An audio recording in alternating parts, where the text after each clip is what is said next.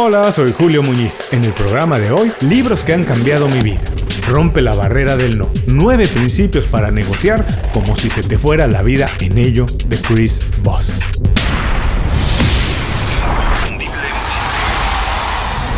Esto es Inconfundiblemente. Aprende a ser tu mejor versión.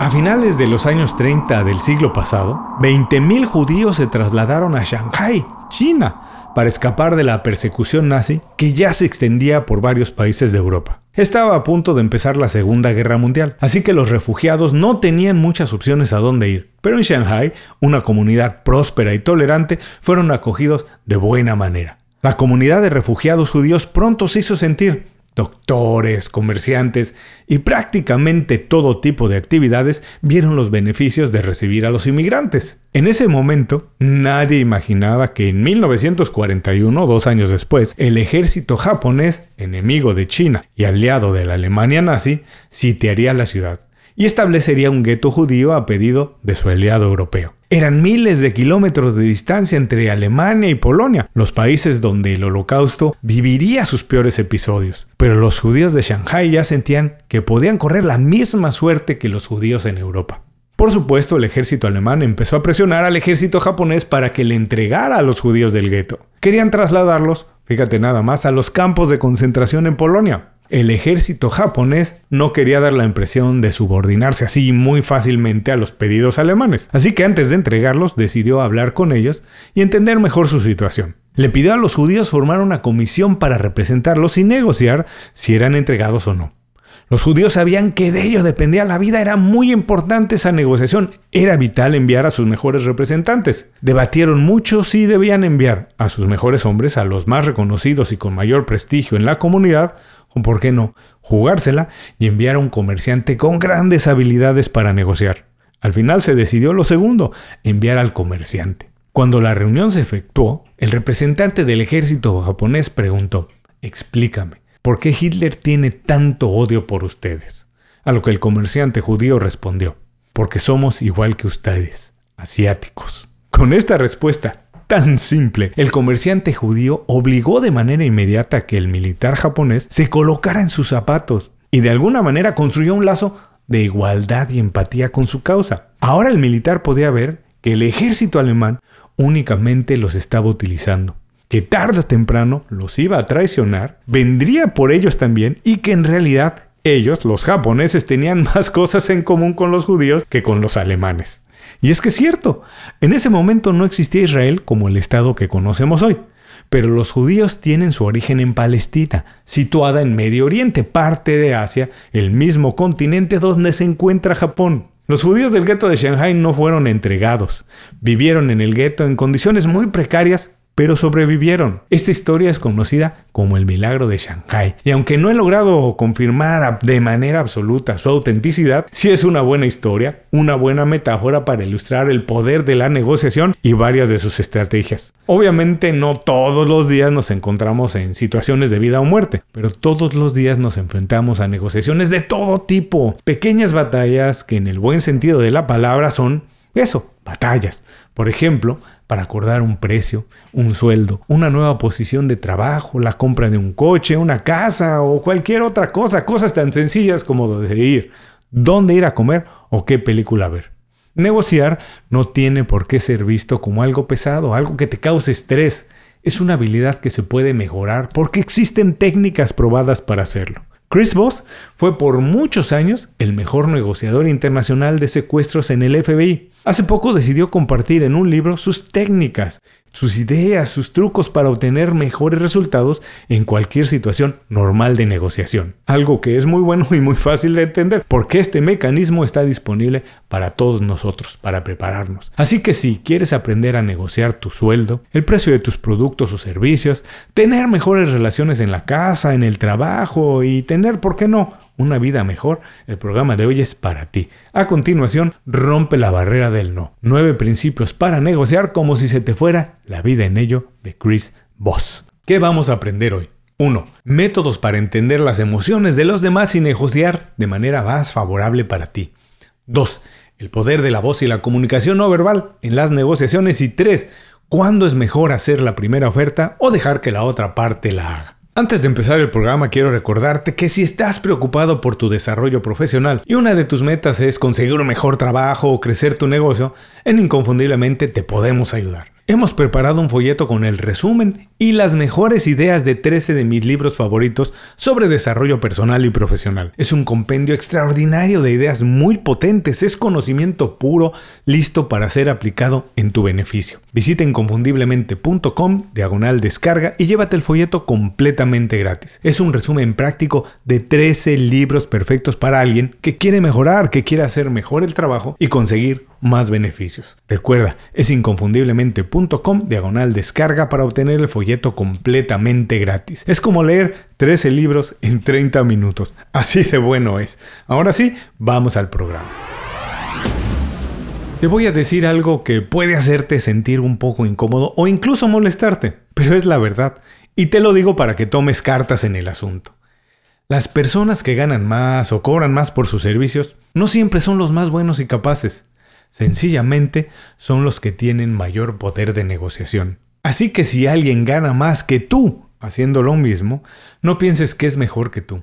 Piensa que sí, efectivamente, tú tienes que mejorar que tienes que incrementar tus habilidades, pero sobre todo tienes que mejorar tu destreza para llegar a acuerdos y sacar lo que quieres. Lo primero es entender que la negociación ocurre en todos los aspectos de la vida. No es algo exclusivo de abogados o grandes ejecutivos, es algo que pasa todos los días a pesar de que no lo notemos. Convencer a alguien para ir a comer a un restaurante nuevo, vender o comprar un coche, conseguir un mejor empleo, cerrar un negocio, Acordar con tus hijos la hora de dormir, incluso decidir el cereal y la leche que se compra en casa, es una estira y afloja, es una negociación. Algunas personas son más hábiles para que las cosas salgan como ellos quieren, para que salgan a su manera, pero no porque son superdotados en lo que hacen. Sencillamente tienen las habilidades necesarias para escuchar, analizar y crear estrategias de comunicación que los lleva a conseguir el resultado que tienen en mente, lo que ellos quieren. Podríamos pensar que para ser un gran negociador se necesita tener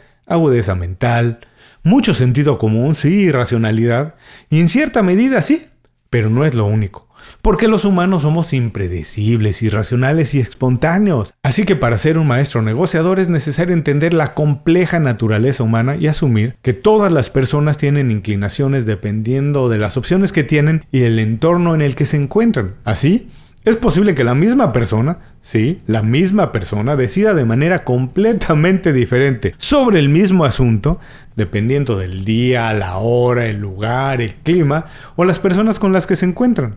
Esto y mucho más es lo que revela Chris Voss en su libro Rompe la barrera del no. Nueve principios para negociar como si se te fuera la vida en ello. Chris fue por muchos años el negociador de secuestros más exitosos en el FBI es decir, que está acostumbrado a negociar en situaciones extremas, de las que depende la vida de alguien más. Lo interesante del libro, su valor más trascendental, es que esas mismas técnicas que él utilizaba para negociar con delincuentes y terroristas, logra bajarlas al nivel ordinario de todos los días y nos transfiere esas herramientas para entender cualquier situación y decidir cómo afrontar esa negociación. Así que si quieres mejorar tu capacidad de negociar, aprender a manejar las situaciones y obtener lo que quieres, te invito a escuchar el programa de hoy, porque si te vas, el único que sale perdiendo eres tú. A continuación, las mejores ideas de Rompe la barrera del no. Nueve principios para negociar como si se te fuera la vida en ello de Chris Voss. 1. Gánate la confianza y obtén toda la información posible. Toda negociación empieza con la premisa universal de que la gente quiere ser entendida, escuchada y aceptada. Escuchar es la concesión más barata, pero también la más efectiva y poderosa que podemos hacer para conseguir lo que queremos. La negociación no es un acto de batalla constante, es un proceso de descubrimiento, en el que el objetivo es descubrir tanta información como sea posible. Al escuchar con atención, demuestras empatía y el deseo sincero de conocer y entender qué está experimentando tu contraparte, al mismo tiempo que descubres qué quiere y qué necesita para sentirse bien. 2. Conviértete en un espejo de tu contraparte. Un buen negociador sabe que tiene que estar listo para recibir sorpresas de su contraparte en cualquier momento. Tienes que tener lista tu mejor sonrisa para utilizarla, pero de inmediato. Cuando las personas están en un estado mental positivo, colaboran más y encuentran más soluciones. Así que estudia mucho a tu contraparte. Repite frases y palabras que utiliza de manera constante. Conviértete en un espejo para que vea en ti una parte de él. Vístete parecido a él. Utiliza algunos de sus movimientos y ayúdalo a generar un espacio de seguridad en el que se siente identificado contigo. Todo el mundo es atraído naturalmente por lo similar y es alejado de lo nuevo o diferente. Tienes que hacer muchas preguntas, escuchar y generar una conexión mostrándote interesado en lo que dice y repite constantemente sus problemas, por ejemplo agregando frases tipo, juntos podemos resolver esto. 3. No te involucres en los problemas de tu contraparte, pero identifica muy bien cómo se siente. La empatía táctica es la capacidad de entender los sentimientos de los otros y escuchar lo que hay detrás. Así puedes aumentar tu influencia de manera exponencial en ellos. Cuando observamos de cerca el rostro, los gestos y el tono de voz de una persona, nuestro cerebro se empieza a alinear con el suyo en un proceso llamado resonancia neuronal. Y esto nos permite saber más sobre lo que piensa y siente la otra persona. Ya que identifiques los sentimientos de la otra persona, valídalos a través de preguntas que te hagan ver como enterado y dueño de la situación. Puedes utilizar frases como, por ejemplo, me parece que este problema te hace sentir de esta manera. O creo que tal cosa te hace sentir de esta determinada manera. Cuando planteas las cosas así, las personas regresan para exponer la situación de manera más amplia. Otra vez, es momento de escuchar. Esta técnica te ayuda a restar la importancia a las cosas que pueden escalar y convertirse en un problema y te brinda más información de la otra parte. Así que te permite saber cómo puede reaccionar más adelante si algo se iba a convertir en un problema y también cómo lo puedes solucionar. 4. Nunca busques el sí de la otra parte a cualquier precio. Presionar mucho para obtener un sí a cualquier precio no te acerca a la victoria, pero abre las puertas de un conflicto en el futuro. Para un buen negociador, escuchar no de su contraparte no siempre es malo. Es la oportunidad de limpiar la negociación hasta ese momento y enfocarse en lo que más importa. El no a menudo es nada más algo que quiere decir no estoy listo, decidir ahora me pone incómodo, no entiendo tu posición, necesito más información, necesito algo más o necesito consultarlo con alguien más. El momento del no es un espacio perfecto para hacer preguntas basadas en soluciones. Por ejemplo, ¿qué puedo hacer para que esto funcione bien para ti? Parece que algo te hace sentir incómodo. ¿Qué es para eliminarlo? Presionar para conseguir el sí a cualquier precio puede llevarte a terminar en un sí falso, que en menos de lo que te imaginas se convertirá en un verdadero problema. 5. Así es la simple frase que transforma de manera inmediata cualquier negociación. Cuando estás negociando, es mucho mejor escuchar de tu contraparte así es que un simple sí. Pero así es, no llega de manera muy fácil. Se tiene que trabajar para conseguirlo. Resume de manera constante lo que ha pasado en la negociación. Recuerda los acuerdos intermedios que se han alcanzado y obliga de manera figurada a que tu contraparte asienta a tus resúmenes asegurando eso es correcto o la frase famosa así es. 6. El tono de tu voz puede hacer maravillas en una negociación. ¿Alguna vez te has molestado con alguien no por lo que dice, sino por cómo lo dice? La voz humana es una herramienta muy poderosa que puedes utilizar para una negociación exitosa. Por ejemplo, si es probable que la otra parte se enfade o se ponga nerviosa, utiliza una voz profunda pero suave, a lo que el autor le acaba llamando la voz del locutor nocturno. Al ser lento y tranquilizador, este tono seguramente tendrá un profundo efecto en la otra persona. Después de todo lo consolará, lo hará sentir más propenso a compartir contigo información que estás buscando. La mayoría de las situaciones requieren un tono diferente. Por ejemplo, una voz positiva y juguetona comunica que eres fácil y empático. Pone las cosas en una dirección positiva, con una actitud muy alentadora. Si sonríes mientras hablas, esta voz a menudo saldrá naturalmente, incluso si tu contraparte no puede ver tu sonrisa, la puede escuchar en el tono de tu voz. 7. Justo es la palabra más poderosa en una negociación. Como negociador es tu obligación construir la reputación de ser alguien justo. Para obtener una influencia real de negociación, tienes que convencer a la otra parte de que lo que le ofreces es un acuerdo justo y que si no lo toma, él es el que se está perdiendo de algo bueno. Una negociación se puede terminar en un minuto, pero una relación profesional dura para toda la vida si se hace de manera justa y transparente. Nunca, ni por ningún motivo engañes a la contraparte y cumple con todo lo que le has prometido. 8. No aceptes las demandas de la otra parte tal como las plantea. No te comprometas y no te apresures. Si te pones deprisa para resolver una disputa, lo más probable es que termines descontento con el resultado final. Aceptar un maltrato o incluso comprometerse siempre es un error. Esto se llama dividir la diferencia y tienes que evitarlo a toda costa. Cada humano tiene pensamientos y necesidades que no compartirá o tal vez ni siquiera es consciente que las tiene. Por eso, cuando alguien demanda algo, puede ser que ni siquiera realmente sepa lo que quiere. Y darle lo que él te pide no resolverá ningún problema. Por todo esto es esencial tomarse el tiempo necesario incluso cuando tu contraparte establece plazos. Recuerda, tu trabajo es aprender sobre la otra parte y si estás presionando por falta de tiempo, lo más probable es que tu juicio se nuble, que no aprendas lo necesario. En todas las negociaciones, la paciencia, el tiempo y la información son fundamentales para un resultado exitoso. 9. Prepárate hasta el extremo. Este es un aspecto fundamental para salir exitoso. La negociación es un juego de estrategia. Es crucial conocer a tu enemigo de pies a cabeza. Es por esto que siempre tienes que dejar que él haga la primera oferta. Es perfectamente normal que la primera oferta sea extrema, casi siempre es así. Además, es nada más un punto de partida. Pero es también otra manera de conocer a tu contraparte, saber hasta dónde está dispuesto a llegar y qué está dispuesto a pedir.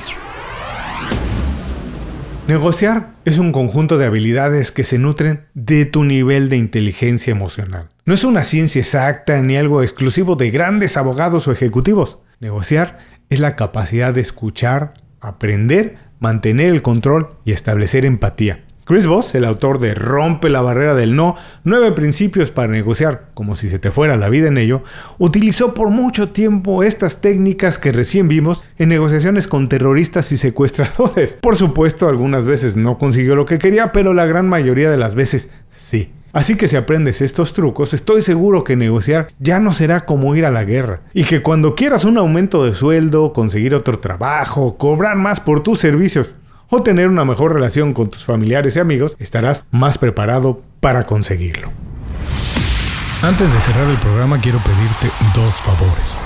Primero, si algo te pareció interesante o motivador y conoces a alguien que se pueda beneficiar con esa información, comparte el programa con ellos. Eso nos ayuda a todos. A ti por fortalecer tu red de contactos, a ellos por recibir información útil y a mí porque más personas conocen inconfundiblemente. Segundo, suscribiéndote a nuestro boletín para recibir de manera gratuita información, recursos, consejos e inspiración para impulsar tu desarrollo profesional o crecer tu negocio. Recuerda que lo que importa no es tener un trabajo o un negocio que te dé para vivir, sino un estilo de vida donde crezca lo mejor de ti.